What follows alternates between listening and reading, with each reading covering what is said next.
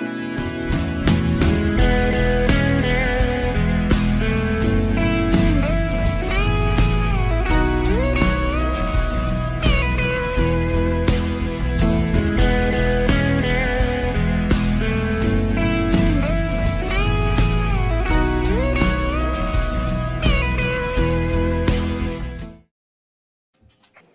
uma vez, boa noite.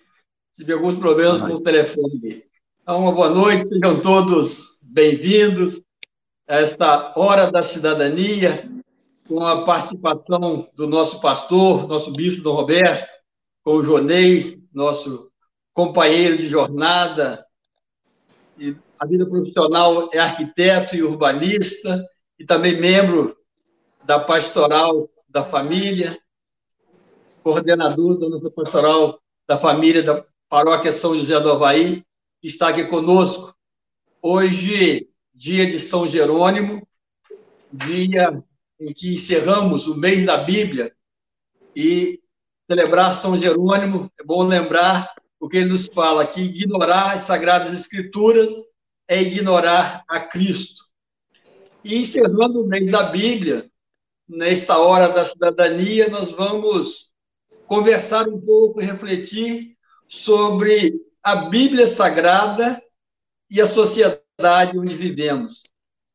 Em primeiro lugar, é bom lembrarmos que viver segundo os ensinamentos cristãos contidos na Bíblia Sagrada já ajuda na construção de uma sociedade mais justa, mais fraterna, na estabilidade das famílias. Então, se o cristão em si viver os ensinamentos, já ajuda em muito a sociedade. E também devemos estar dispostos ao diálogo com aqueles não cristãos para apresentar as maravilhas do Evangelho, sempre com aquele critério de São Pedro, a primeira a carta de 1 Pedro 3,15, que nos diz que devemos estar sempre prontos a dar as razões da nossa fé, tendo em vista que, agora consideremos a Bíblia como caminho de vida e orientação da nossa vida pessoal cristã, é importante ter em mente que vivemos numa sociedade plural e que exige de nós diálogo para apresentar o Evangelho aos não cristãos. Nesse, desse modo, construirmos uma sociedade melhor para todos. Gosto muito do início dos documentos do Papa, dos documentos pontifícios, que começam dirigindo-se aos bispos, presbíteros, diáconos, ao povo católico e também a todos os homens e mulheres de boa vontade. E é dentro desse contexto aqui de nos dirigirmos também a todos os homens e mulheres de boa vontade que vamos iniciar mais esta hora da cidadania. Mais uma vez, peço a você que nos acompanhe, que compartilhe essa live com seus amigos, com seus contatos, e também se inscreva no nosso canal do YouTube e nos siga no Facebook e no Instagram. Queremos convidar para iniciarmos esta reflexão do Roberto para fazer a oração inicial para nós. Eu gostaria de agradecer o convite e de lembrar que São Jerônimo realizou a sua tarefa de traduzir a Bíblia do grego ao latim, chamada Vulgata, na Gruta de Belém, para respirar a encarnação da palavra. Porque a palavra para nós é uma pessoa, não é um livro, é Jesus é um Deus falante que se comunica, uma palavra que circula e que, quando falamos da Bíblia, devemos recordar que as três religiões monoteístas a têm como referência. Os judeus e os muçulmanos também têm, de alguma forma, a referência bíblica. Porque a Bíblia não é só o Novo Testamento, é o Primeiro Testamento também, e os muçulmanos também pegam os dois testamentos para sua revelação por Maomé. Então, em, em princípio, é, ela é elo de ligação entre Deus e a humanidade, uma entrega. E é uma palavra que se, se torna carne, que vem morar conosco. E São Jerônimo nos torna conscientes disso, por isso vamos invocá-lo, para que nós tenhamos essa mesma experiência. É uma palavra que está conosco, que está no nosso coração, que veio habitar conosco, que veio dar sentido pleno à nossa vida. Então, pela intercessão de São Jerônimo, padroeiro dos biblistas, tradutor da Bíblia, secretário do Papa Damaso, possamos ter essa, esse amor às Sagradas Escrituras, essa reverência, e possamos, como faz Nossa Senhora, sempre incorporá-la à nossa vida, guardá-la e, fundamentalmente, testemunhá-la e ser praticantes dessa mesma palavra, como diz Tiago. Em nome do Pai, do Filho e do Espírito Santo. Amém. Amém. Então, agora, para iniciarmos a nossa reflexão, eu convido o Jonei Poli Júnior, nosso irmão de caminhada, coordenador da Pastoral da Família, ele que profissionalmente é arquiteto e urbanista, e que nos falará a respeito desse, da Bíblia em si, da sua estrutura e como ela se relaciona com a sociedade como um todo, tendo em vista que, né, como dissemos, embora precisemos ter o devido respeito e diálogo com todos, é, com certeza a Bíblia é referência na nossa sociedade, ainda que de forma subliminar, nem sempre direta, mas ela tem influência em toda a nossa vida social. Seja muito bem-vindo, Jonei. Você tem até 20 minutos para fazer a sua explanação. Seja muito bem-vindo.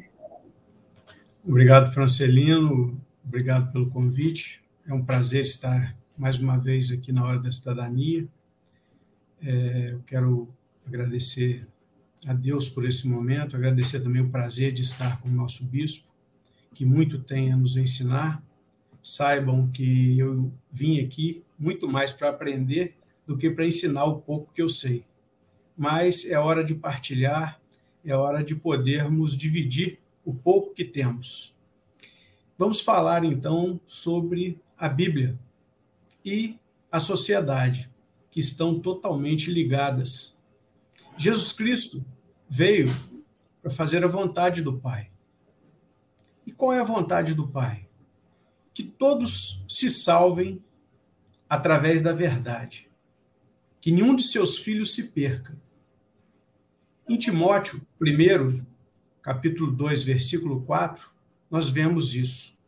O qual deseja que todos os homens se salvem e cheguem ao conhecimento da verdade.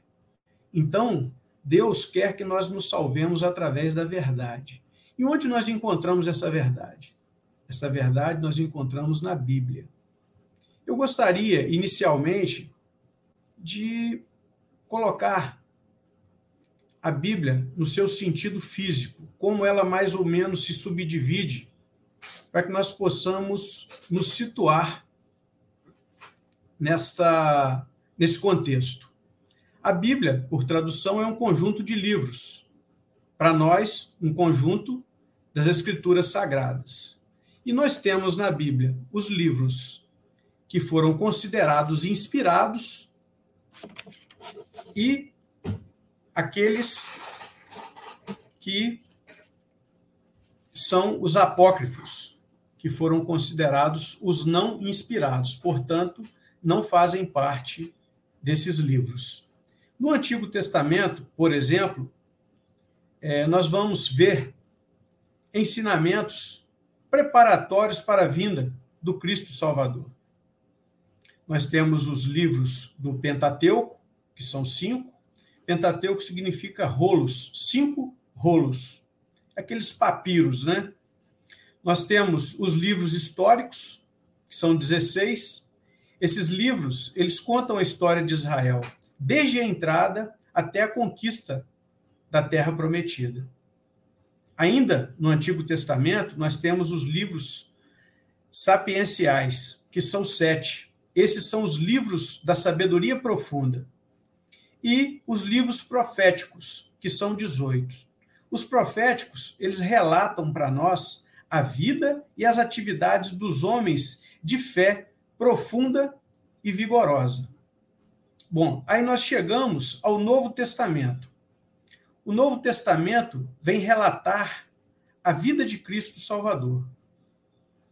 E no Novo Testamento, nós temos, também no Antigo, diferentes gêneros literários. Por exemplo, nós vamos agora entrar nos evangelhos. Os evangelhos, que são quatro, né? Mateus, Marcos, Lucas e João. E eles vêm dar o bom anúncio, a boa nova, anunciar a vinda do Cristo, que foi preparada no Antigo Testamento.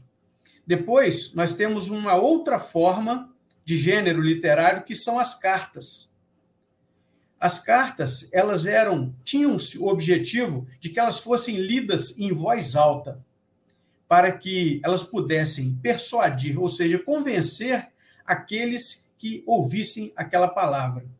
E depois nós chegamos ao Apocalipse, que é também um gênero literário apocalíptico, que tem como objetivo a revelação dos caminhos de Deus sobre o futuro, a fim de consolar e encorajar os justos. Bom, tendo agora uma ideia de como a Bíblia se compõe, nós vamos partir para um segundo estágio. Vamos imaginar todos esses livros já existindo, existiu também uma necessidade de unir esses livros. E essa junção, em apenas um livro, teve o nome de Bíblia.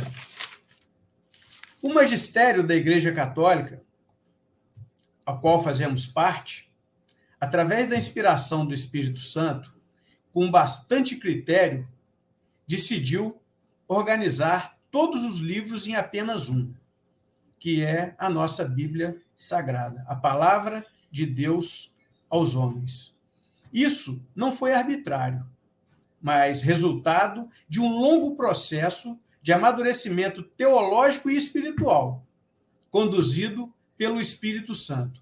Espírito Santo esse que conduziu àqueles que escreveram todos esses livros. É o mesmo Espírito Santo em favor do mundo, em favor de nós, em favor do homem, em favor da salvação de todos nós. Por exemplo, os evangelhos, eles foram escritos anos depois da ressurreição de Cristo. Mateus, aproximadamente 30 anos depois que Jesus havia ressuscitado. Marcos, aproximadamente 50 anos. Então, os apóstolos pregavam com o quê? Os apóstolos pregavam com aquilo que eles ouviam de Cristo, ou seja, boca a boca. A isso nós damos o nome de tradição na igreja. A igreja, ela nos conduz não só com o que está escrito, mas com aquilo que foi dito. Temos então os livros inspirados. Esses foram os escolhidos, canônicos e bíblicos. E os que não foram escolhidos para fazer parte desses livros são os apócrifos. Esses apócrifos são livros que não foram considerados inspirados. Com que critérios? São os livros que tinham erro de doutrina, ou eram fantasiosos, ou eram falsos. Esses livros no Antigo Testamento, eles somavam aproximadamente 30 e foram considerados apócrifos. Eu vou citar cinco deles: Jubileus, A Vida de Adão e Eva, Enoque 1, Enoque 2 e Apocalipse de Abraão.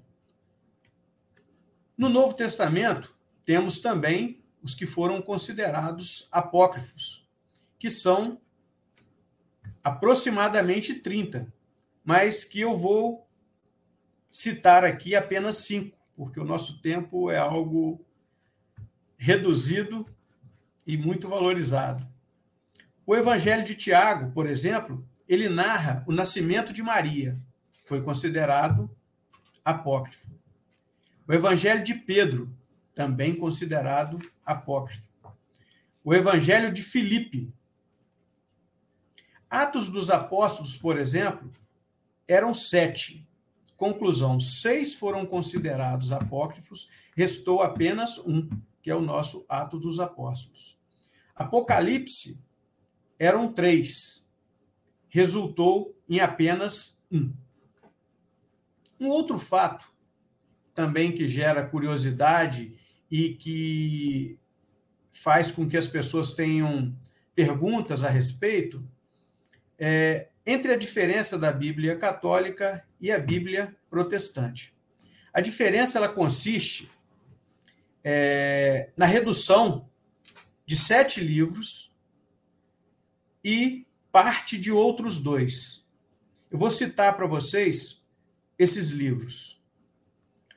Em 1517, houve uma reforma protestante, uma reforma praticada por Lutero. E ele retirou da Bíblia esses livros que agora eu vou citar. O livro de Tobias, o livro de Judite, o livro de Sabedoria, o livro de Baruque, o livro de Eclesiástico, Macabeus 1 e 2 e partes do livro de Esther e Daniel. Então, partes do livro de Esther e Daniel estão presentes tanto na Bíblia católica quanto na Bíblia protestante. E a diferença consiste basicamente nisto.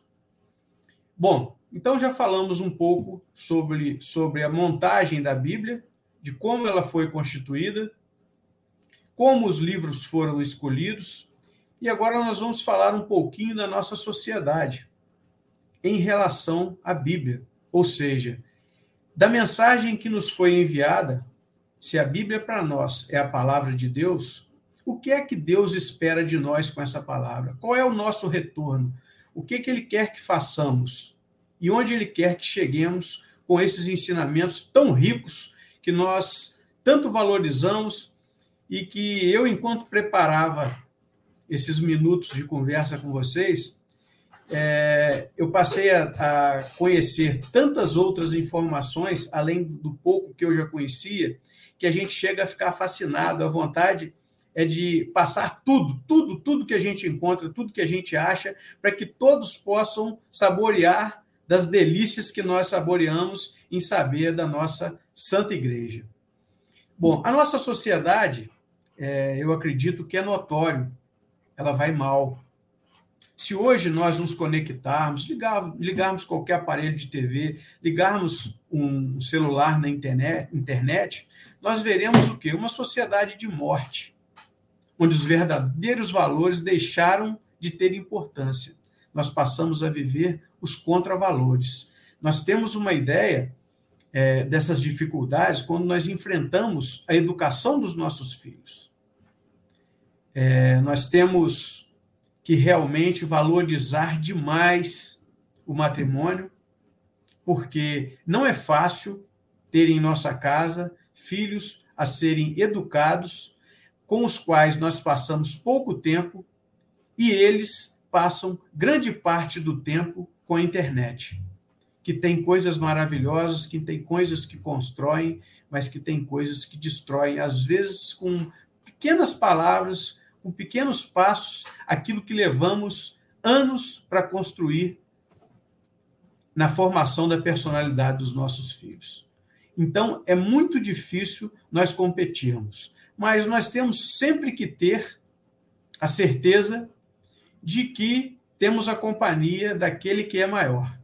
E ele mesmo não nos disse que seria fácil, ele nos disse que seria difícil, mas que Ele estaria conosco em todos os momentos. E é com essa certeza que nós temos que continuar caminhando, firmes e certos de que a vitória chegará para nós. Porque aqueles que se aproximam de Cristo, eles têm as suas vidas mudadas. e as vidas das pessoas com quem estes se relacionam também são mudadas. E nós temos que crer nisso e promover essa mudança. Se hoje nós estamos aqui, nós estamos levando um pouco do nosso conhecimento, o um pouco do que a igreja nos quer dizer, nós queremos passar para os nossos amigos. Nós não estamos aqui para guardar conhecimentos, nós estamos aqui para dividir. Nós estamos aqui para poder levar a outros a alegria que nós tivemos quando nós tivemos essas notícias maravilhosas. O que a Bíblia quer de nós? O que Deus espera de nós? Deus espera de nós tanta coisa, mas são coisas simples que nos mostram o caminho. Ele quer de nós que sejamos o sal da terra. Por que sal? Porque o sal é o tempero. Sem o tempero, nada tem gosto, nada tem valor. Imaginem vocês qualquer alimento que nós formos, formos ingerir, se ele não tiver sal, os outros temperos não fazem efeito. Então, é necessário que ele exista em quantidade dosada. Mas o sal, ele não é só tempero. É uma coisa que muitas vezes nós esquecemos. O sal é conservante. O sal, na época de Cristo, quando os peixes eram pescados e eles levavam os peixes para casa, eles eram salgados. Eles ficavam naquelas gamelas, né? Os que são menos novos aí sabem do que eu me refiro, ao que eu me refiro. Eles ficavam apenas cobertos com sal. E ali, por muito tempo, eles resistiam. Então, o que é que Cristo é, deixou para nós e o que é que Deus quer nos dizer através da tua mensagem? que nós sejamos sal da terra, que sejamos também a luz do mundo. A luz do mundo, por quê? Porque nós não, não conseguimos esconder uma luz se ela estiver num ponto alto. Por exemplo, se nós tivermos uma cidade em uma altitude razoável, de muito longe à noite ela é vista, ela é avistada. A luz é capaz de fazer com que ela seja avistada e as pessoas comentarem. Ali existe uma cidade, ali tem um povoado, ali tem uma tribo. E também nós temos que ser luz. Que luz? A luz para guiar nossos irmãos na direção que nos leva a quê? A salvação, que é o nosso objetivo maior. Tudo que fazemos, tudo que praticamos tem por objetivo a nossa salvação. É aquela história antiga, né? Mandando tijolinho para construir a nossa casa no céu. Apesar de ser uma forma simbólica, tem muito a ver. Que nós fazemos, nada que fizermos, né? Na semana passada, no, no Evangelho, se eu não me engano, da missa de domingo, é, até um copo d'água que dermos a um pequenino é o Cristo que fazemos. Então nós seremos recompensados. Jesus também, ele desafiou normas de conduta da sociedade. Que sociedade? Igual a nossa que vivemos hoje. Nós falamos nos contravalores. E ele disse que a grandeza está naqueles que servem um ao outro. Ele colocou esses que servem em uma condição de destaque. Será que é isso que a nossa sociedade coloca para nós? Não sociedade nos, nos impõe um consumismo.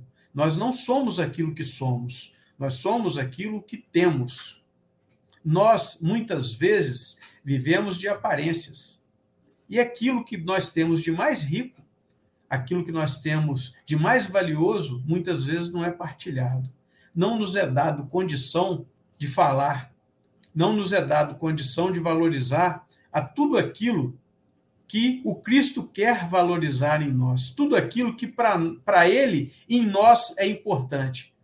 Aquela luta diária nossa em sermos um pouco pior a cada dia, ou seja, melhorarmos um pouquinho diante dos olhos de Deus a cada dia. E nós vemos que em Mateus, capítulo 23, versículo 11 e 12, que ele nos diz o seguinte: Antes, o maior de, dentre vós será aquele que serve. Aquele que exaltar será humilhado, e aquele que se humilhar será exaltado.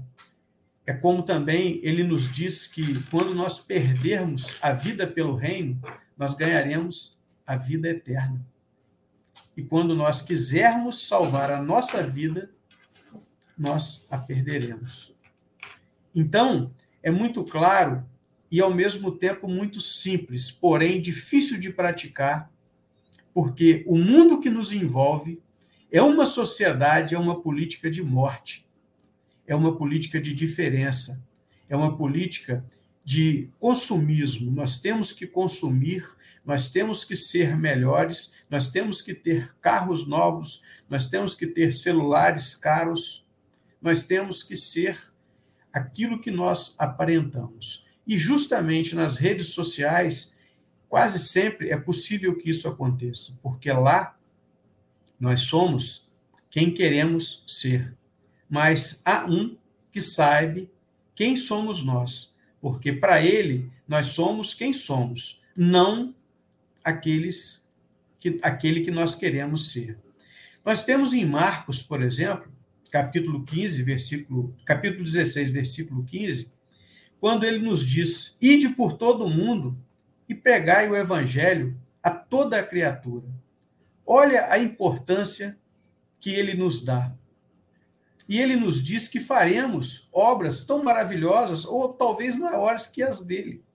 Gente, olha a humildade de Deus no que ele nos diz. Olha o Cristo que vem até nós para nos dizer que nós somos agentes na promoção de quê? Da salvação do nosso irmão, do nosso caminho, da nossa salvação. E hoje, por coincidência, no Evangelho de Lucas, é aquela mensagem do envio. Jesus, após ter enviado os doze apóstolos, envia 72. Ele os envia dois a dois para locais por onde ele passaria. Então, mais uma vez, ele pede que eles sigam em frente e vá preparar o local por onde ele passará. E ele pede o quê? Não levem nada. Não levem alimento, não levem roupa sobrando, não levem sandália. Não cumprimenteis ninguém pelo caminho. O que vem a ser não cumprimenteis ninguém pelo caminho? Não dê ouvido ao que você não deve dar. Não dê olhos ao que você não deve olhar. Olhe e ouça, use os seus sentidos para o que é bom. Onde entrardes, diga: a paz esteja com vocês. Se ali for alguém da paz, essa paz repousará. Se isso não acontecer, ela voltará para você. Comei e bebei o que te derem, o que tiverem. Por quê? Porque o trabalhador tem direito a receber o alimento pois isso é fruto do trabalho, pois ele merece. Curai doentes. Agora, onde não forem recebidos, sacudi o pó.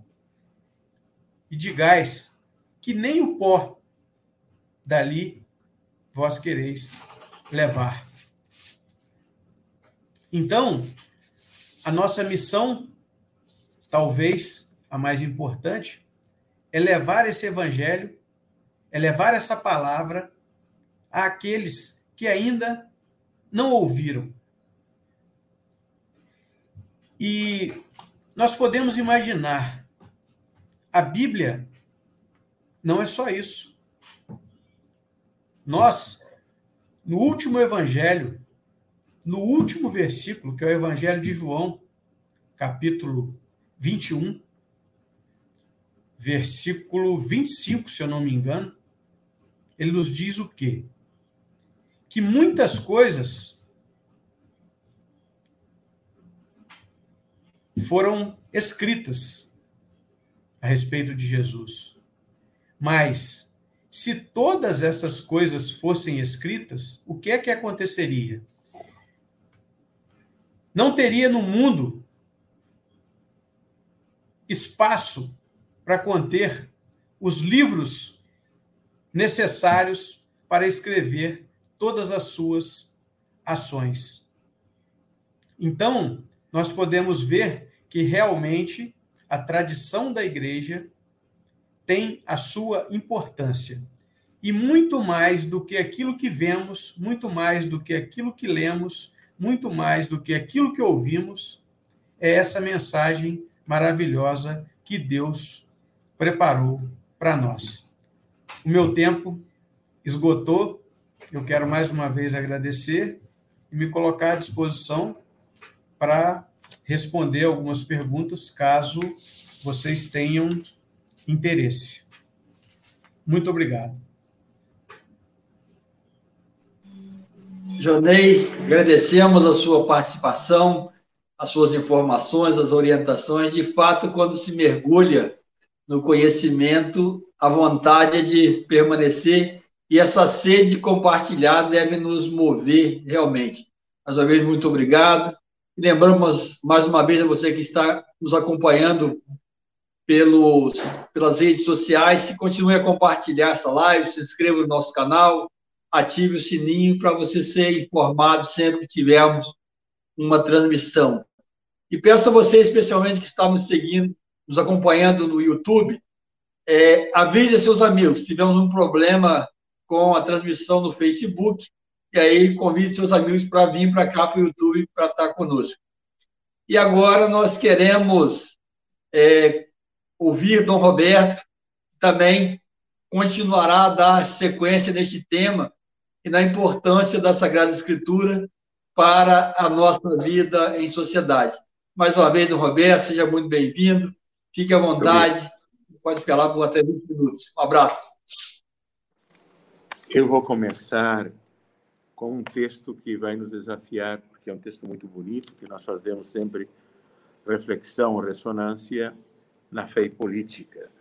É o texto de Juízes 9, é, 8 a 15. É, fala de uma parábola, a palavra de Joatão, e mostra a passagem de uma sociedade fraterna, comunitária, solidária, como pretende a doutrina social, a uma sociedade centralizada e a criação de uma monarquia, um Estado tributário. Diz assim a parábola das árvores. Certa vez as árvores puseram-se a caminho a fim de ungir um rei para si. E disseram à oliveira: Reina sobre nós. Mas ela respondeu: Iria eu renunciar ao meu azeite, com o qual se honram os deuses e os homens, para balançar acima das árvores? Então as árvores disseram à figueira: Vem tu reinar sobre nós. E ela respondeu: Iria eu renunciar à minha doçura e aos saborosos frutos para me balançar acima das árvores? As árvores disseram então à videira: Vem tu reinar sobre nós. E ela respondeu: Iria eu renunciar ao meu vinho que alegra os deuses e os homens para me balançar acima das árvores? Por fim, todas as árvores disseram ao espinheiro: Vem tu reinar sobre nós. E o espinheiro respondeu-lhes: Se com lealdade quereis ungir-me como vosso rei, vinde e repousai à minha sombra. Caso contrário, saia fogo do espinheiro e devore os cedros do Líbano. Esse texto é muito claro, muito questionador, e também responde à pergunta hoje: por que as democracias morrem? Porque os cidadãos não participam, não assumem a sua função, que é o controle, que é o debate. Não se importam e delegam no outro, que se torna autoritário, como espinheiro, que centraliza tudo e se torna, talvez, um substituto do Messias.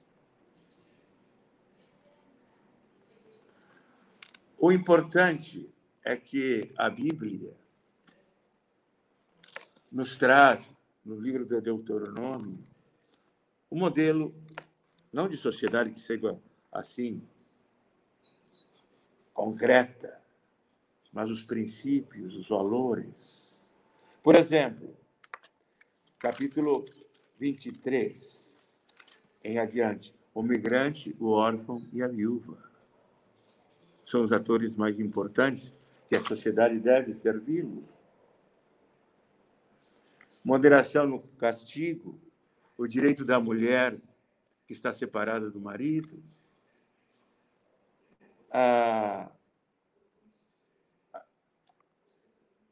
o, a proteção do novo casal, a proteção da mulher que está prisioneira, que é escrava, o direito à emancipação dos escravos. Enfim, uma sociedade igualitária, que era do Êxodo, e que garante algo que é o, grande legado da Bíblia, que, como está no compêndio da doutrina social, são os direitos humanos, que é o nosso contributo cristão à sociedade, porque os direitos humanos são direitos de gente, são bíblicos. Aliás, em cada tema há uma fundamentação bíblica do compêndio da doutrina social da Igreja, que é o grande presente do Papa São João Paulo II. Aqui está no número 153. A fonte última dos direitos humanos não se situa na mera vontade dos seres humanos, na realidade do Estado, dos poderes públicos, mas no próprio homem e em Deus, seu Criador. Tais direitos são universais, invioláveis e inalienáveis. E aqui, claro, se faz a fundamentação da dignidade da pessoa humana, que é, digamos, a base de todos os direitos. Porque por que a dignidade da pessoa humana? Porque ele é imago Dei, imagem de Deus. E ele foi reconciliado com Deus pelo sangue de Jesus, o Redentor. Então tem uma dignidade que não pode ser violada pela tortura, pelos maus tratos, pelo encarceramento sem dignidade. Porque não existe isso que tem direitos humanos só para os que são direitos. Não existe isso. Os direitos humanos são para todas as pessoas. E isso está aqui, e está na Bíblia, que é mais importante, que é a norma não normada. Mas, claro, o Joenei falou muito bem sobre a salvação, que é pela misericórdia. Mateus 25. Os critérios da salvação. Como é que a gente se salva? Vejam, então o rei dirá, o rei que é Jesus que volta. Mateus 25, 34. Que, aliás, é o dia do. Justamente esse evangelho é o que nos abre ou nos prepara para o dia do, dos pobres, não é? O dia do pobre. Vinde benditos de meu Pai, recebei em herança o reino que meu Pai vos preparou desde a criação do mundo, pois eu estava com fome e me destes de comer. Estava com sede e me destes de beber. Eu era forasteiro e me recebestes em casa. Estava nu e me vestistes. Doente e cuidastes de mim. Na prisão e viestes até mim. Então os justos lhe perguntarão: Senhor, quando foi que te vimos com fome e te de comer? Com sede e te demos de beber? Quando foi que te vimos como forasteiro e te recebemos em casa, sem roupa e te vestimos? Quando foi que te vimos, quando foi que te vimos doente ou preso e fomos a ti? E então o rei lhe responderá: Em verdade vos digo, todas as vezes que fizeste isso a um desses mínimos, pequeninos, que são meus irmãos, foi a mim que fizeste. Esse é o critério da salvação. Não tem outro. Um amor eficaz, um amor eficiente.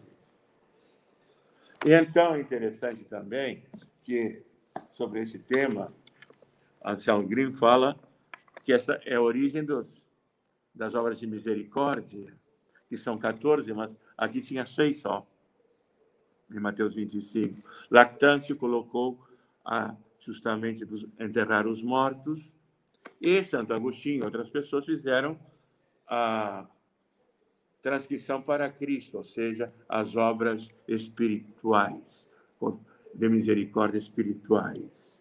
Foram, mas as obras corporais foram primeiras, são as que estão em Mateus 25, 34. Quero dizer ainda que é, a Bíblia nos leva a construir uma cultura. Aliás, é, há um filme de Capra muito bonito, aliás, muito significativo, que é justamente A Vida é Maravilhosa. Era sobre. Franz Capra coloca um, um, sujeito que estava por se suicidar, estamos ainda no mês de setembro, e vem um anjo para impedir esse suicídio. E ele disse: trata de convencê-lo, mas se você não tivesse nascido e não tivesse vivido, o que, seria a sua família? Tanta gente que você fez o bem. E recordava como foi importante a sua presença. Então, Giovanni Genari, nesse livro, Guia para Ler a Bíblia, diz: e se não existisse a Bíblia? O que seria da nossa cultura de Ocidente? Não existiriam as religiões cristã, judaica e muçulmana também. Não existiria a evangelização. Não existiria a vida consagrada, religiosa, os monges, que são os, fundadores, os cofundadores da Europa. Não existiria a educação, a universidade. Não existiria a arte, as igrejas, os monumentos. Não existiria pintura, porque a maioria dos temas é da Bíblia, até o século XIX. Não existiria música o canto gregoriano, a polifonia. E não existiria uma sociedade centrada na dignidade da pessoa humana, como acabamos de refletir. Não existiria, como coloca muito bem René Raymond, alguns temas que nós tiramos da Bíblia, que são bíblicos, a universalidade da família humana, todos somos irmãos, todos somos filhos de Deus, a pessoa, o conceito de pessoa, a mulher no Evangelho, que era dignificada pela Bíblia, a laicidade, não como querem alguns, voltar a uma teocracia que é sempre ruinosa, seja de qualquer religião, meus caros.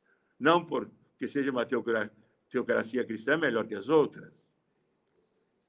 A laicidade. Daí ao César o que é do César e a Deus o que é de Deus. O primado da moralidade dos valores. A ciência e o cristianismo. A arte, que é a carne do Deus Criador, as imagens. A utopia social, que é inspirada pelo reino, que é uma profecia que sempre nos puxa para frente, de aperfeiçoar as nossas instituições, não meramente conservá-las. Os cristãos e os conflitos armados, a paz, a busca da paz, do desarmamento, que está justamente no compêndio, não é uma não é uma novidade do Papa Francisco, o desarmamento, os direitos do homem, já falamos. Então, veja, você falou da família, e me parece claro também, embora que também a família judaica e a família muçulmana também, essas religiões também protegem a família, mas se vamos reconhecer que o cristianismo leva a uma igualdade maior e respeito maior ao menos, digamos, na sua versão original, cristã, evangélica, há um respeito pela mulher. Porque a violência doméstica que temos em casa, por aqui no estado do Rio de Janeiro, não é vivência cristã. Mas quero dizer também o respeito pelas crianças, pelo direito a nascer, pelo direito a não morrer quando decida o Estado, a eutanásia e a mistanásia, que é a morte de 600 mil cidadãos por falta de vacina. Na verdade, é, Mistanásia se chama a morte do rato, a morte nos hospitais, a morte no Prevent Senior. Tudo isso a, a Bíblia, evidentemente, questiona. Não há como dizer, não, não está na Bíblia. Eu não sou fundamentalista, mas a Bíblia é muito clara na defesa da dignidade de toda pessoa, na defesa da vida, na defesa da não violência. Então, quando vem alguém que se ufana de ter quatro armas, se ufana de dizer vamos matar assim, não está inspirado na Bíblia que nos manda amar os inimigos. Que diz que Deus nos ama tanto que faz o sol nascer sobre justos e pecadores. Faz chover sobre justos e pecadores. Então, é, por mais que alguns cristãos não gostem, porque são cristãos de tipo meio fascista, como houve a igreja do Terceiro Reich na Alemanha, que fez uma miscigenação da suástica com a cruz, com a cruz. Nós não podemos fazer isso. Nós não somos racistas. Nós queremos a unidade da família humana. Nós amamos os nossos irmãos judeus, não podemos ser antissemitas. Nós amamos a todas as pessoas e respeitamos como sagrada, pela tolerância, seu direito a discrepar, a discordar. E queremos uma sociedade que garanta a livre expressão. Porque o que aprendemos da Bíblia é que a religião não se impõe goela abaixo. A religião não pode ser pela espada, propaganda armada, pela teologia do domínio, que alguns gostam, leva certamente a uma sociedade mais fraterna, mais humana, mais justa, mais inclusiva, mais cidadã. São Paulo dizia: sede cidadãos irrepreensíveis. Mas também justamente colocava e se colocou que o César não pode ser um tirano. E por isso, desde cedo, com Santo Tomás, surgiu a, a teoria, a defesa do tiranicídio.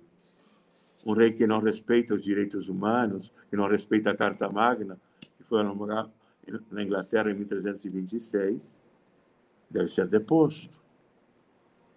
Um rei tem que ter constituição. Quer dizer, a domesticação do poder, ou o poder que se torna serviço, ousia, serviço, essa é a novidade do cristianismo e da Bíblia. Esta passagem que eu li, da parábola de Platão sobre as árvores, era um questionamento que a Bíblia faz aos que querem que um rei, um rei ilimitado, que faça só a sua vontade, e eu diga, eu autorizo, eu autorizo. Não, não é bíblico isso. Então, meus irmãos, acredito, e já estou encerrando, que a Bíblia é uma pessoa, uma pessoa que nos chama a vocação. E a nossa vocação é para a liberdade. Aliás, que é o meu lema. Para a liberdade, Cristo nos libertou. A nossa vocação é de liberdade. É a vocação da Bíblia. Somos filhos de Deus, chamados à liberdade, à dignidade, temos direitos, ninguém pode nos tirar esses direitos, porque não são, não são concessões graciosas do Estado. O Estado não pode dizer, não, vocês não têm direito. É, estou aí. O compêndio, os direitos são inerentes à pessoa humana. Deus os criou assim. Então, eu louvo a Deus hoje, porque é um Deus que fala, um Deus que se encontra conosco pela palavra, um Deus que faz circular livremente a sua palavra e que constitui um povo de irmãos para justamente comunicá-la, para vivê-la e testemunhá-la. Era isso, fico por aqui. Estou à disposição de qualquer pergunta.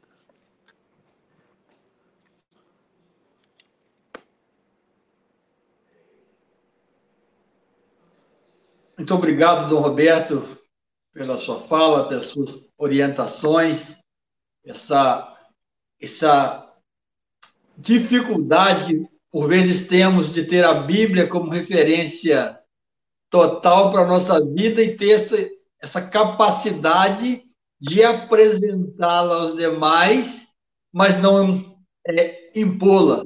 E essa, e essa dificuldade, muitas vezes, pode nos levar a atitudes, não, na verdade, não cristãs, no afã de impor aquilo que nós acreditamos como algo supremo e inalienável para nós, levar ao outro como uma apresentação. Isso, eu creio que é o maior desafio, eu poderia até dizer, das religiões, da religião cristã em particular, mas acredito das religiões.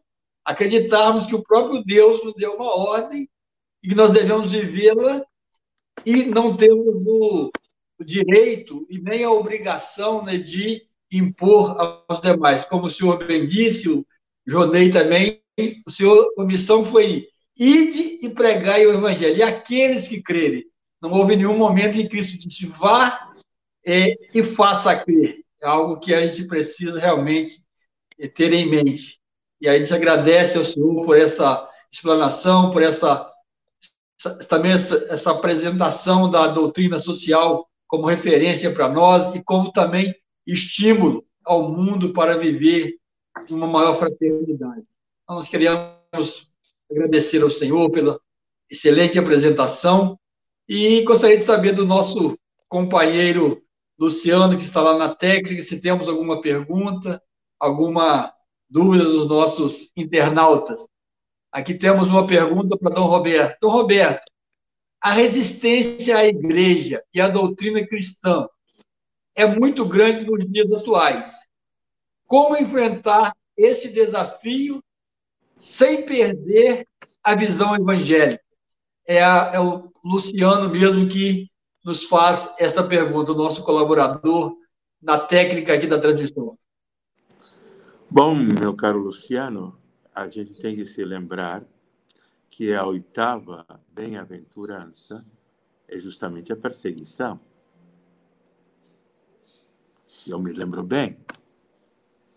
E somos perseguidos justamente por defender a justiça, a paz, a igualdade, a dignidade da pessoa, os direitos dos trabalhadores. E vamos fazer isso sempre. E não vamos nos calar. É dizer, porque é, nós sabemos que é, um cristão que realmente não faz diferença, não for perseguido, que é a marca da fidelidade à doutrina, é um, é um cristão que se cala, que se omite, que passa desapercebido porque não quer dizer, ah, não, na verdade é, está ótimo agora, não temos mais direitos sociais, mas está tudo bom. É, ah, estamos desempregados, mas que bom, a gente vai encontrar depois algum trabalho. Não temos moradia, estamos na rua, mas ótimo também. Não. Não. Ah, diz muito bem o Papa Francisco, teto trabalho é, e terra são para toda a família. Se fala tanto da família, mas a família tem que ter um teto, tem que ter trabalho, tem que ter terra. Não é verdade? Terra, é evidente, agricultura familiar. Ah, mas o agronegócio resolve tudo, podemos exportar. Sim, mas a agricultura familiar é que alimenta feijão com arroz, porque eu não como soja. Então, vamos é, dizer que sempre haverá resistência e que faz parte dos profetas, e o cristão é profeta também. Claro, temos que ter esperança, certamente, que ah, também a história dos direitos humanos mostra que essas lutas vão ficando e a gente vai criando mais consciência social e vamos avançando. Por exemplo, hoje eu atendi o Secov, por exemplo, o cooperativismo. O quanto crescemos na Europa, os países mais igualitários que tem mais o terceiro setor, o setor cooperativizado. O solidarismo, que é uma ideia cristã. que é partilha, que é distribuição.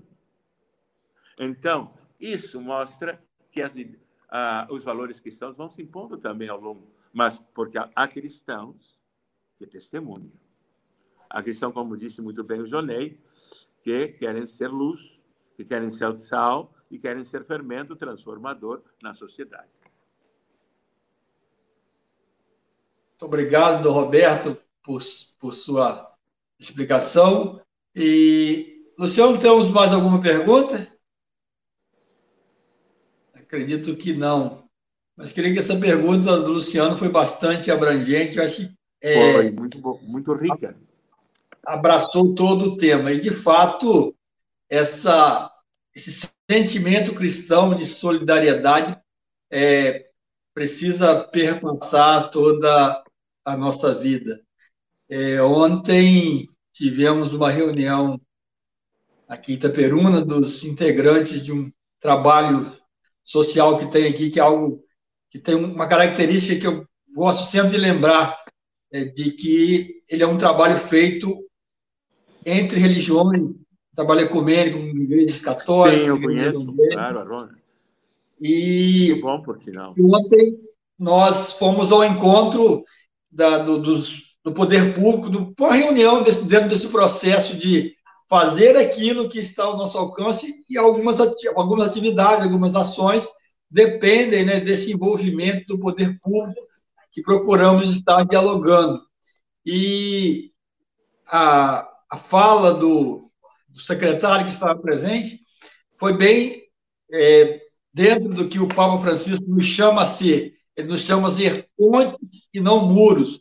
E quando o secretário encerrou sua fala, dizendo que que bom que tínhamos feito essa ponte, realmente que bom ouvir isso é, de você, significa que estamos no caminho de ser construtores é, de pontes.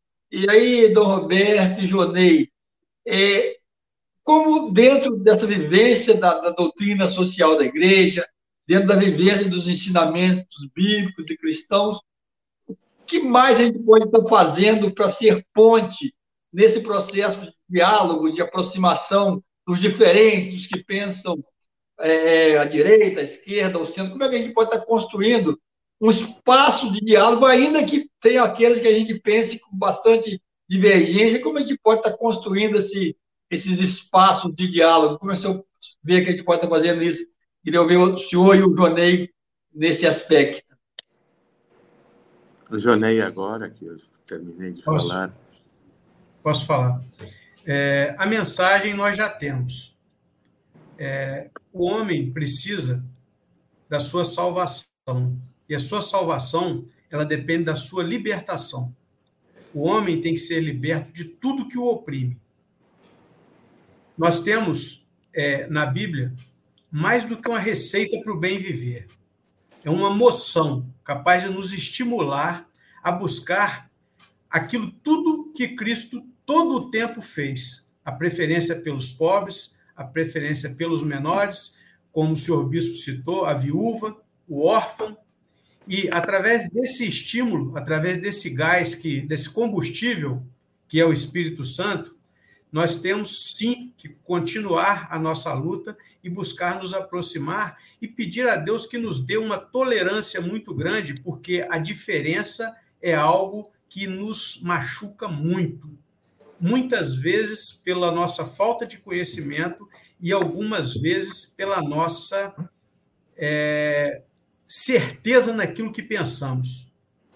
É, eu vejo e lembro muito do nosso Papa Francisco, quando ele nos pede para exercitarmos a compaixão.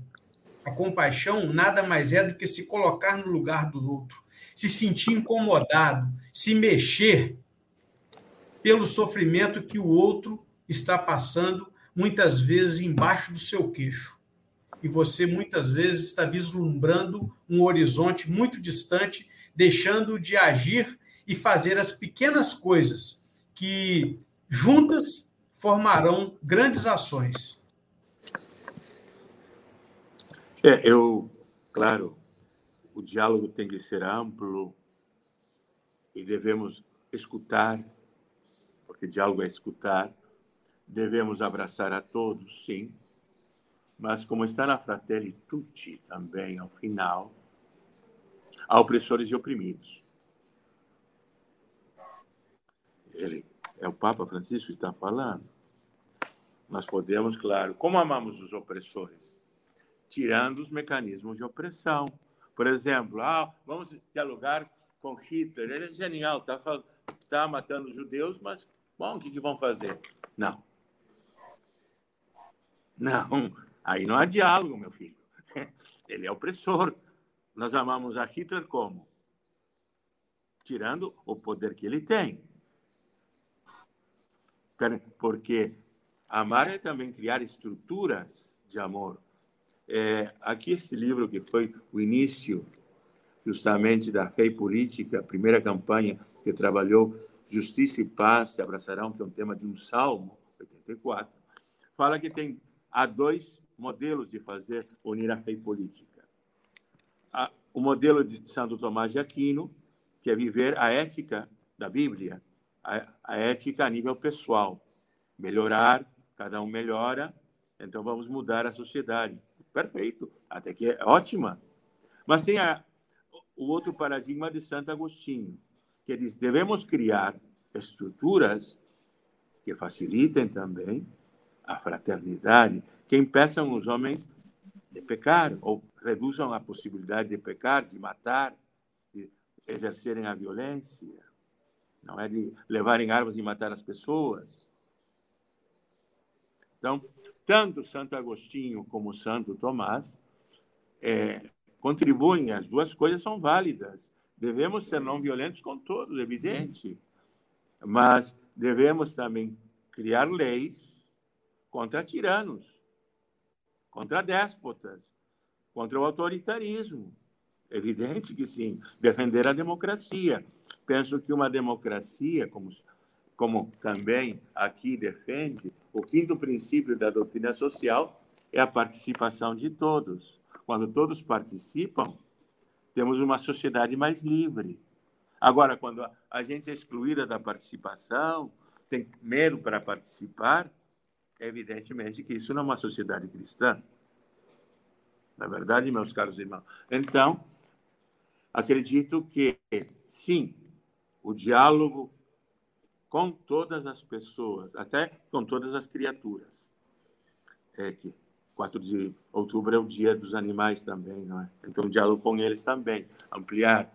E, é, mas também a, o amor aos aquelas pessoas que oprimem os outros, que são violentos e matam os outros, nós temos que neutralizá-los também, não é? E porque os amamos, lhes tiramos as possibilidades, os dispositivos para fazerem isso. Perfeito. Muito obrigado, Roberto. É esse constante desafio né, de viver segundo o ensinamento, denunciar aqueles que não estão no ensinamento, sem odiar, e aí, sem odiar, isso nunca. De construção. Isso é muito bom que você colocou, sem odiar, nunca odiar a ninguém. Esse processo de construção coletiva e, e bastante interessante. Como amar aquele que oprima. Lembrando que ele está oprimindo e tirando dele os, os instrumentos é, de opressão. Realmente é algo que a gente precisa estar tá sempre conversando a respeito. E outro aspecto que o senhor sempre traz, que é a participação. Então, você que está nos acompanhando, participação é indispensável na construção da cidadania. Não há como terceirizar a cidadania, não há como delegar. Embora o nosso sistema democrático seja representativo, mas é um representante, o nome é representante, não é alguém que você entrega a ele o poder, você é, é, o torna representante e o seu representante precisa ser alertado quando não faz aquilo que o representado quer. Então, é esse processo aí de de, de, de representante e representado, precisamos aperfeiçoar isso e estar nesse permanente diálogo com os representantes. Eu creio que um, um deputado, um senador, um, um vereador não representa o povo oprimido quando dá a si mesmo vantagens abusivas, e, esse, e essa vantagem abusiva de, de, certamente recursos do sistema público de saúde, do sistema público de, de educação, e isso vai fazer o peso maior desse abuso que eventualmente a cúpula do poder cometa, vai é, doer mais naquele que está na base da pirâmide social. Então, esse processo aí de participação, porque é, pode, posso estar enganado, mas muitas vezes esses representantes só escutam o canto da sereia, dizendo que ele é bom, que ele é bacana, dificilmente alguém os alerta é, é, pessoalmente. Então, eu acho que é um processo que precisamos e aprender a fazer isso com é, educação. Muitas vezes, nós já dizemos, são todos ladrões. Penso que está errado. São todos muito bons. Também não são.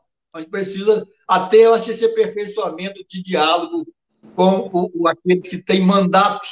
E aí o nome também é mandato, né? o mandato das pessoas para fazer algo em favor das pessoas. Penso que a gente precisa é, melhorar o nosso processo de participação e de diálogo fraterno, porém firme nesse aspecto também. O senhor também vê assim, Norberto? Eu acho que precisamos. É, é, ter, há outras formas de estarmos é, Não, participando do processo. O que se disse aqui, é, a santidade ou a castidade política, o que significa que o cidadão também deve se tornar exemplar, porque a corrupção não é só do político. É, por exemplo, em, na Suíça, os cidadãos como nós estão preocupados porque os trens estão atrasando 32 segundos. E são públicos e são gratuitos. Vejam, aqui levariam uma brincadeira. Ah, 32 segundos, por que nos interessa isso? É, porque temos que nos interessar porque devemos pedir a excelência do serviço. É, é, furar a fila, colocar o carro onde estão os irmãos é, que têm deficiência, é, ir aos, aos, políticos pedir, ah, eu quero isto, ah, o senhor pode me atender? Opa, o que, que é isso? Isso já é renúncia de cidadania. Ah, eu vou votar naquele porque eh, eu me comprometi. Não, você não vai votar em, em aquele porque prometeu nada. Não pode prometer nada a pessoas concretas. É esse o estilo que nós precisamos viver. Porque se não levamos a sério a política como a arte, a ciência do desejável e do possível, ou a ciência do bem e a arte do bem comum, não vamos mudar nada porque só vamos trocar de picaretas. Nós temos que melhorar o controle social, os observatórios sociais. Eu me lembro que o NCC, e aqui estamos com a pastoral familiar, nós fazíamos em várias dioceses o acompanhamento da Câmara de Vereadores, cobrando a assistência, os projetos, certo? Tem, tem, tem vereadores em algumas câmaras que nunca apresentaram um projeto, que nunca estão. Então, esse cidadão merece ser advertido. Opa, porque onde é que você está? Por que, que você está votando essa lei? É a cobrança, é a presença, é o controle social que faz a diferença. É dizer, o cidadão tem que se dignar com aquilo que não é justamente o certo. Temos que fazer a coisa certa, custe o que custar. E se o desvio é de 10 centavos, é um desvio de 10 centavos e temos que cobrar. Obrigado, Dom Roberto. O Jonei gostaria de comentar alguma coisa a respeito desse ano também, Jonei? Eu gostaria de complementar a sua fala aí e o que você disse me fez lembrar é, Jesus com os vendilhões no templo. Ele utilizava o templo que era que tinha uma finalidade passou a ser usada para outra finalidade. Aí ele se revoltou, ele passou a mão nas cordas, ele deu chibatadas, ele nós religiosos, nós somos comedidos, mas não podemos ser omissos. E se necessário for, temos que nos organizar para repreendê-los, porque o que hoje acontece com a política é uma verdadeira aberração. E se não, não existir uma organização, e se essa organização, ao meu ver, não partir da igreja, nós não teremos força para mudar nada. Porque poucos que entram caem em verdadeiros covis, então eles não têm força para mudança. É necessário que haja a introdução desses novos e um acompanhamento do trabalho e divulgação do que estes estão fazendo, esses poucos estão fazendo e do que os muitos estão negando. Porque só assim nós vamos conseguir ter uma transparência daquilo que realmente está acontecendo, teoricamente, dentro de quatro paredes. É, e completando isso também, a justiça começa em casa, não é? Nas famílias e na igreja. Agora há uma reforma penal do livro sexto e o Papa Francisco introduziu penas mais fortes para a administração eclesial, para a transparência da administração eclesial, para a probidade. Isso começou na cura romana, claro, e ele está fazendo toda essa é, reforma, porque nós temos que nos reformar também eclésia sempre reformanda. Então, para poder falar aos outros, como o, o Jonei colocou muito bem, temos que também nós sermos testemunhas congruentes da justiça. É dizer, a igreja tem que ser modelo de justiça.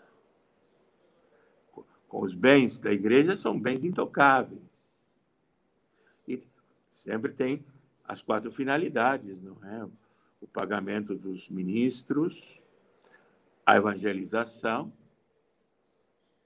digamos, a, o culto e, fundamentalmente, atenção aos pobres. São quatro, as quatro finalidades. Quando a gente desvia, coloca um quinto, um sexto, um sétimo para os bens eclesiásticos, não é a finalidade dos bens da igreja.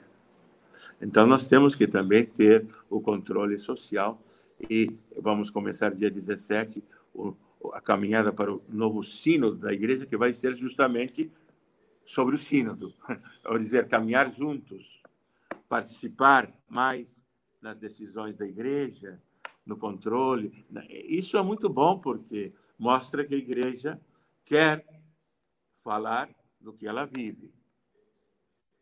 Porque quando a gente fala do que não vive, isso fica incoerente, não é verdade, meus amigos? Então vamos viver isso sim, vamos ter cada vez mais uma igreja que faça o dever de casa, isso é muito importante, e possa ajudar também a sociedade a se renovar e a ser cada vez mais justa, mais fraterna, mais transparente e também, logicamente, mais inclusiva.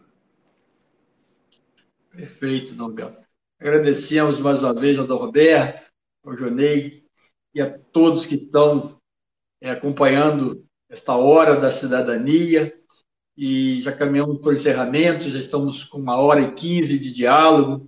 Nós queremos agradecer a todos que estão assistindo, que, que fizeram comentários, como a Valdineia, que diz: excelente fala, Jonei, o cristão deve demonstrar em suas ações o amor que Jesus nos ensinou. Então, é esse o caminho.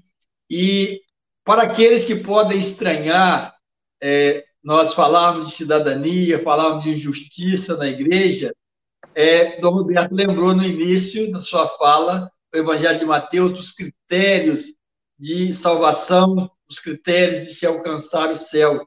É justamente a preocupação com os mais necessitados. E quando se fala em justiça, se fala em trabalho, estamos falando em sintonia com Jesus Cristo, em sintonia com a Sagrada Escritura, que, como lembramos no início hoje da nossa fala, é o primeiro tradutor para a língua mais falada entre os cristãos na época, o latim, foi São Jerônimo, que estamos celebrando hoje, e que é, traz para nós esses ensinamentos todos. E hoje, né, naquele tempo, poderíamos dizer que a, a leitura era para poucos, hoje, graças aos diversos processos de alfabetização, a Bíblia é acessível à grande maioria dos cidadãos e cidadãs. Então, possamos tê-la como nosso livro de referência, nosso livro de cabeceira, nosso manual de vida para nós mesmos e apresentá-lo aos demais que ainda não são cristãos para viver esta verdade. E dentro desse processo de participação, nós tivemos na quinta-feira anterior um encontro que nós tratamos da, do processo de concessão dos serviços da SEDAI. E, a partir de hoje, está em consulta pública o processo de concessão do Bloco 3, que se insere em Itaperuna e várias cidades aqui do, do norte e noroeste fluminense. É um processo importante de ser conhecido para que possamos é, aperfeiçoar esse processo. A consulta pública é um espaço de participação, e aí né, o, Jonei, como arquiteto e urbanista, é, convido a convidar os demais arquitetos e urbanistas. Acho que tem muito a ver com o trabalho de vocês na construção das cidades, das residências e processo de concessão do SEDAI, é, que ouvimos na, na, última, na última hora da cidadania que eles, uma pessoa defendendo com muito vigor o processo, dizendo as suas vantagens, e o outro trazendo ali as suas, suas eventuais é, situações que não, talvez não sejam muito boas, mas acho que agora é a hora de conhecermos lá a consulta pública que está, que está disponível, para tomarmos agora a nossa opinião e, se for o caso, defender o processo ou é, é, procurar que ele seja substituído por um é, mais justo. O que não se pode é continuarmos a destruir os nossos cursos d'água, os nossos riachos, os nossos rios, como infelizmente temos feito até agora. Né? E aí, parafraseando é, os engenheiros do Havaí, não podemos deixar para os nossos filhos e netos as águas poluídas que herdamos dos pais. Possamos é, trabalhar nesta questão e várias outras que o Papa Francisco nos lembra que devemos cuidar do ambiente, a nossa casa comum, porque também, nesse aspecto, quem mais sofre são os mais pobres, são aqueles que ficam nas condições de vida piores em razão da falta de saneamento. Eu convido agora o Jonei para fazer as suas considerações finais, depois do Roberto também fazê-las, nos dar a nossa bênção de encerramento deste nosso encontro. Eu, mais uma vez, só tenho a agradecer. Vejo que estamos no caminho certo, temos ainda muito a percorrer, mas se nós olharmos para trás, já tem um caminhozinho percorrido. Então, eu quero pedir ao Espírito Santo que um dia permitiu que esse livro santo nos fosse dado, que ele possa nos iluminar para que nas nossas ações nós possamos ter sempre a companhia dele e que ele seja o combustível das nossas veias. Muito obrigado, obrigado Francelino, obrigado ao nosso Dom Roberto pela companhia nesses momentos tão agradáveis e a todos aqueles que puderam estar conosco e nos prestigiando e bebendo um pouco desse conhecimento que nós passamos a ter a partir de hoje. Eu também agradeço com foi uma alegria este encontro, porque quando falamos da palavra de Deus, devemos recordar que a Bíblia não é, é o único livro que a gente não só lê, mas ele nos lê. Porque, volto a insistir, a Bíblia é um encontro com Deus, um Deus que nos ama, um Deus que fala conosco, um Deus que armou a sua casa, que é nosso vizinho, que é nosso pai, que é nosso irmão, que é o Espírito que habita entre nós. E eu gostaria de terminar com uma frase de Nikolai Gardaev, que era um político russo, que foi à Duma antes da Revolução Bolchevique. E um dia perguntaram para ele: qual é o teu programa político? Ele disse: meu programa político é a Santíssima Trindade. Pá, os caras ficaram assombrados. A Santíssima Trindade? Sim, porque ela nos ensina que somos três pessoas, mas que buscamos a unidade, a harmonia. Três pessoas que condenam o individualismo, porque estão na unidade, uns voltados para o outro, mas condenam também o totalitarismo, no qual as pessoas desaparecem. Que isso é o original do cristianismo, a pessoa. E a Bíblia é o livro que nos torna pessoas, nos torna filhos, nos torna comunidade, nos torna família e nos torna sociedade, mas uma sociedade aberta, uma sociedade pacífica, uma sociedade no qual todos têm vez, todos têm lugar. Então, que esse livro sempre nos inspire, como disse o João Ney, que sempre nos liberte, que sempre nos restaure e que nos faça conhecer cada vez mais e nos apaixonar pela Santíssima Trindade, que é a nossa meta. E agora sim, vamos dar a bênção, não é? Lembrando que hoje saímos do mês da Bíblia para entrar no mês da missão. E por isso amanhã temos um encontro com Santa Teresinha. Santa Teresinha do Menino Jesus, que nos diz que a nossa grande vocação, temos muitas vocações, mas a grande vocação é amar, é a caridade. E a caridade que nos torna missionários, porque o amor se expande, o amor é nos impulsiona, o amor nos impele, como está justamente no, ano, na, no tema do ano vocacional diocesano. O amor de Cristo nos impele, nos impulsiona. Então, esse amor que nos impulsiona e que vem da Sua palavra, vamos invocar agora a presença amorosa de Santa Teresinha, da maternidade espiritual que ela tem, o amor à igreja que ela teve, padroeira das missões, para que Deus Todo-Poderoso e Misericordioso, Pai, Filho e Espírito Santo, esteja entre nós e fique para sempre, e Deus nos acompanhe. Amém. Um, uma boa noite e um bom descanso para todos. Eu fiquei muito feliz de estar aqui com vocês. Ah, eu é que aprendi mais. Tchau. Boa noite. Mais uma vez, obrigado, Roberto. Boa noite a todos. Compartilhe essa live e se inscrevam no nosso canal. Fiquem com Deus. Até a próxima quinta-feira, quando nós conversaremos sobre o mês Outubro Rosa, que é esse trabalho de cuidado especial com as mulheres. Um abraço. Deus abençoe a todos. Tchau.